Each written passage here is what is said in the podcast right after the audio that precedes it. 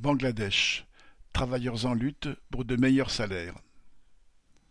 Depuis fin octobre, plusieurs dizaines de milliers d'ouvriers du textile sont en grève à Dhaka et dans d'autres villes industrielles du Bangladesh. Pour faire face à l'inflation, ils réclament des salaires équivalents à 190 euros mensuels, alors qu'actuellement ceux-ci stagnent à 70 euros. La colère est grande parmi les travailleuses et les travailleurs du textile, et depuis le 1er novembre, les manifestations, les barrages routiers et les jets de pierre contre les usines se multiplient. Quatre d'entre elles ont même été incendiées. Devant la détermination des grévistes, outre l'envoi des forces de répression, les patrons de 600 entreprises avaient choisi de fermer leur usine pendant une semaine. Mais lors de la réouverture de celle-ci le 4 novembre, la colère était toujours intacte.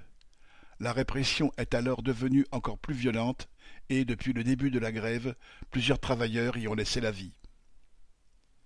Le Bangladesh est le second exportateur de textiles après la Chine.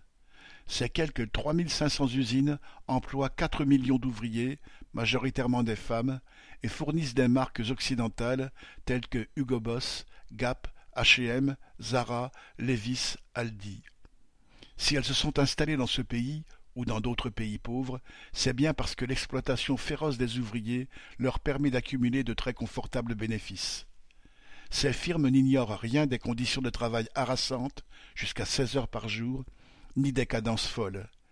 Elles n'ignorent pas non plus que de nombreuses usines peuvent être des pièges mortels pour leurs ouvriers à cause d'incendies ou d'effondrements de bâtiments, comme pour le Rana Plaza en avril 2013.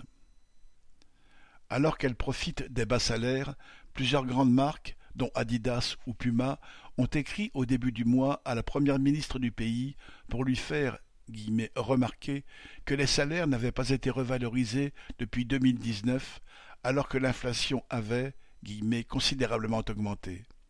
C'est curieux comme la colère des travailleurs peut ouvrir les yeux des exploiteurs lorsqu'ils craignent pour leurs biens.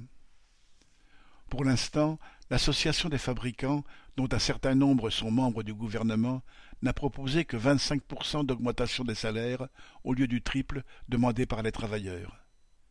Mais ces derniers, qui n'ont pas craint dans le passé d'affronter leurs exploiteurs, n'ont pas dit leur dernier mot. Marianne Lamirade.